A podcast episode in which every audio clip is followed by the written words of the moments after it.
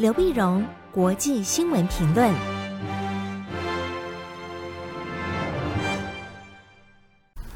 各位听众朋友，大家好，我是台北东吴大学政治系教授刘碧荣。今天为您回顾上礼拜重要的国际新闻呢。第一个，我们先看欧洲，在上礼拜三，十一月二十四号的时候。德国新的三党联合政府的协商，那么宣布达成协议。达成协议呢，那么将由社民党的肖兹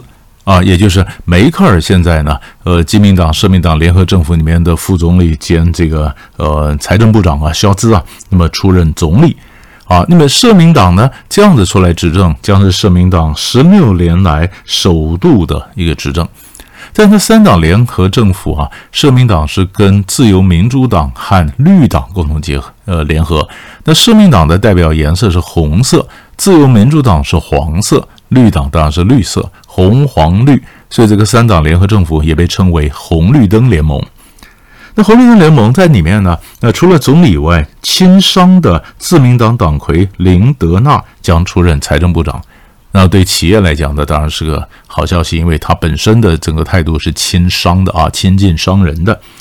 绿党的共同主席哈伯克，那么领导一个新的超级部会，他就整合经济啊、气候啊、能源呐，哈，那么这也让他有很多发挥的机会。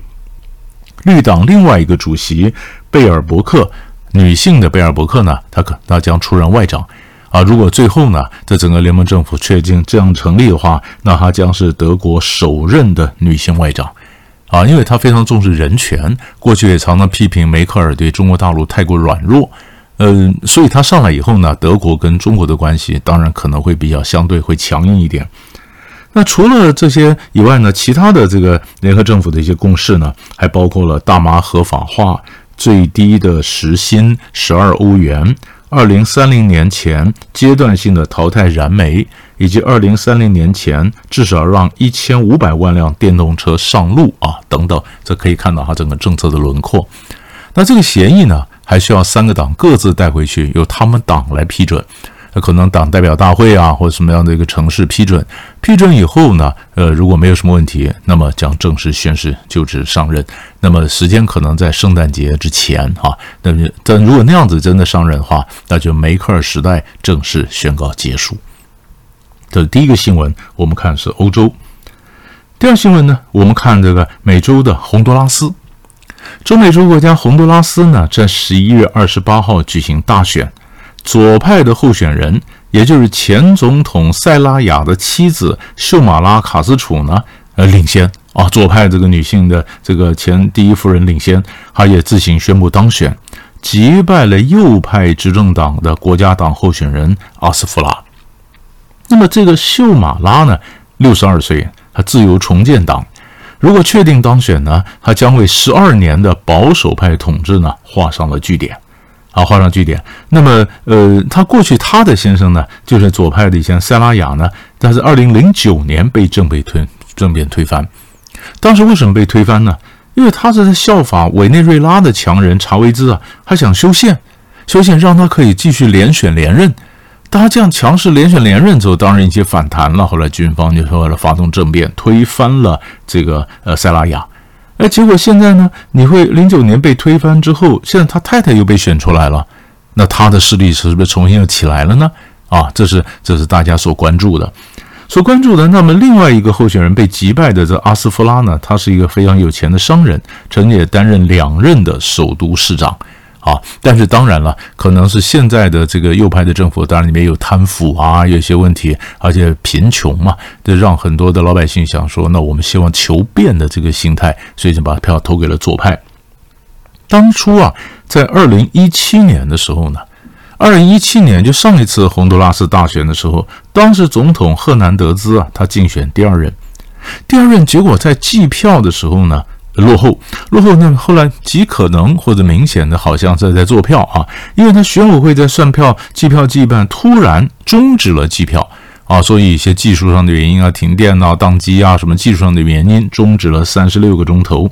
三十六个之后重新计票，赫南德兹忽然就赢了。赢了，他当选之后呢，当然呢，洪都拉斯那边不不服啊，很多就发生了暴动，几个礼拜的暴动。那么有二十二个人被安全部队击毙啊。那二零一七年这种发生了这件事情之后呢，大批的移民呢，或者非法移民或难民就往外跑。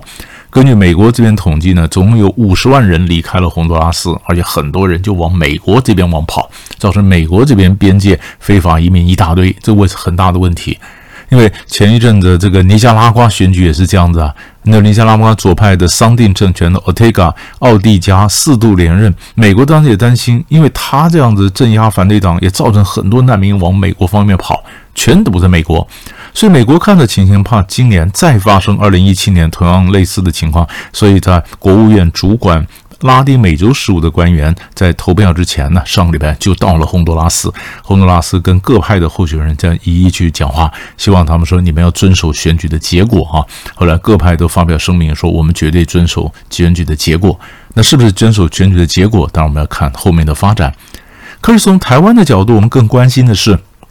洪都拉斯是我们的邦交国啊。可你选出来的这个左派的这个呃秀马拉卡斯楚，他在选前就说他当选的时候要跟台湾断交，跟中国大陆建交。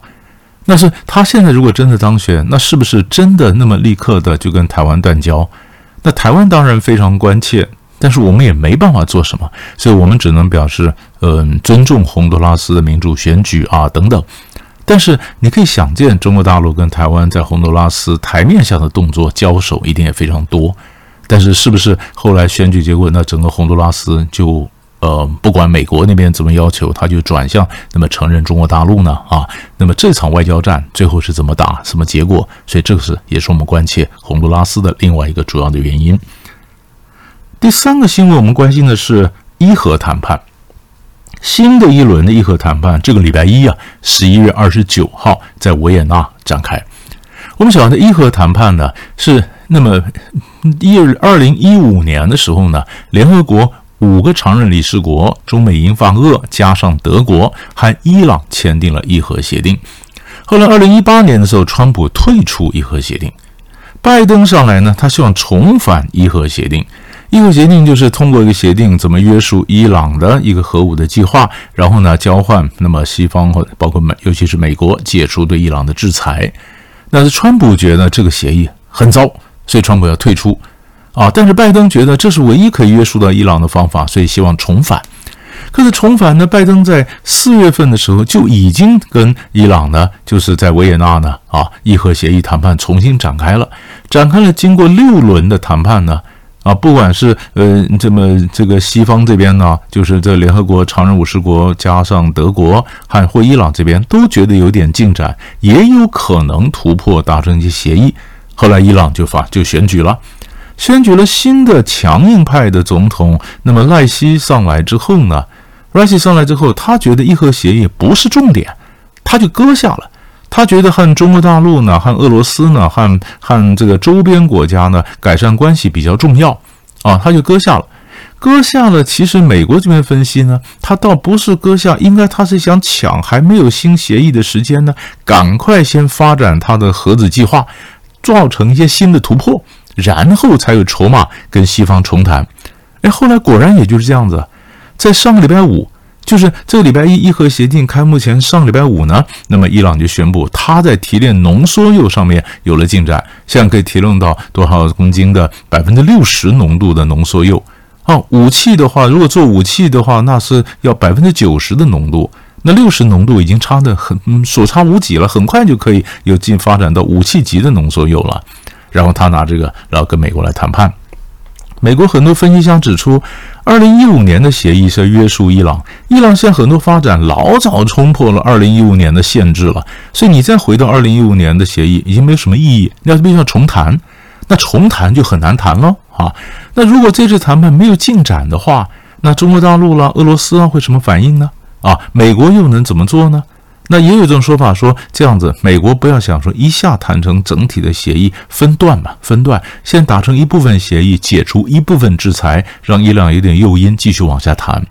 可是以色列跳出来，以色列反对啊，以色列说你现在没有完全禁止他发展核武，你等于是放他一马。以色列说，扬言他可能用他自己的方法来阻止伊朗那么采取核武，呃，才发展核武。那这个会造成什么样的影响啊？所以这个嗯，到底会谈得多快？当然不会很快，但后面趋势会怎么样？各国之间能不能团结？以色列什么反应？这个都是值得我们关注的一个重点。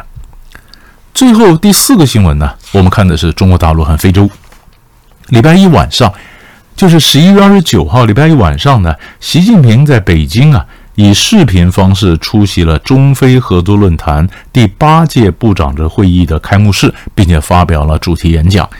那么他在这演讲里面宣布，为了实现非洲联盟二零二二年百分之六十非洲人口接种过新冠疫苗的目标呢，中国将再向非洲提供十亿剂的疫苗，